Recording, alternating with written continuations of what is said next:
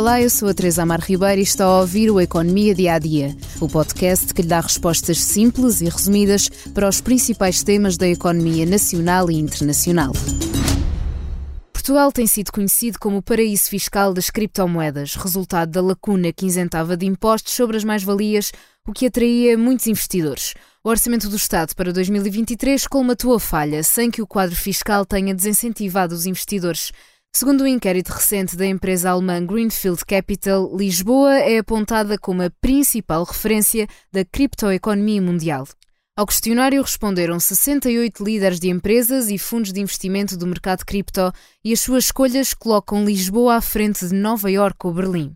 Segundo a plataforma de mídia Decrypt, que cita o estudo, as razões voltam a ser as mesmas: um sistema financeiro descentralizado e leis fiscais favoráveis. Para as aproveitarem, mudaram-se para Portugal um número ainda não identificado de profissionais do setor, mas que ajudaram o nosso país a ocupar o oitavo lugar no volume de transações em criptoativos entre julho de 2021 e junho de 2022, numa lista de 31 países.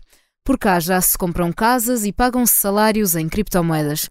Só no ano passado foram vendidas 13 casas totalmente em criptoativos e foram ainda recusadas 7 intenções de pagamento em cripto, segundo o balanço feito pela Ordem dos Notários ao Expresso. Também já há várias empresas a pagar salários em criptomoedas, mas a linha para a ilegalidade é ténue e os riscos são elevados.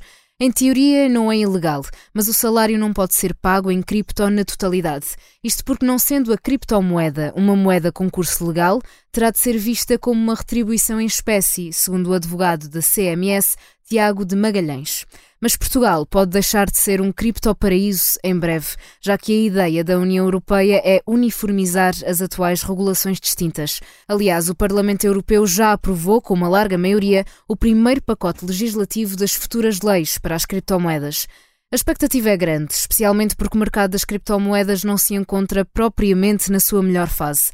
Entre o início de 2022 e 2023, o mercado desceu a pique por causa do colapso de grandes empresas como a FTX e a Terra. Ainda assim, os investidores cripto acreditam que irá agora entrar em regeneração, ajudado pela nova legislação do regulamento dos mercados de criptoinvestimentos para a Europa, que ainda assim já é conhecida pela região mundial com maior quantidade de mão de obra especializada. Resta agora estar atento à volatilidade deste mercado, que procura recuperar da grande queda do último ano, numa altura de expectativa quanto à implementação das novas leis. Hoje é tudo no Economia Dia a Dia, mas convido ainda a ouvir o podcast O Céu é o Limite, uma entrevista da jornalista Kátia Mateus a Pedro Santa Clara, fundador da 42 Lisboa. Diz que um general no Exército tem de ter um tipo de liderança diferente de um diretor numa escola. Obrigada por estar desse lado. Se tem questões ou dúvidas que gostaria de ver explicadas no Economia Dia a Dia, envie um e-mail para tearribeira.express.empresa.pt. Voltamos amanhã com mais novidades económicas.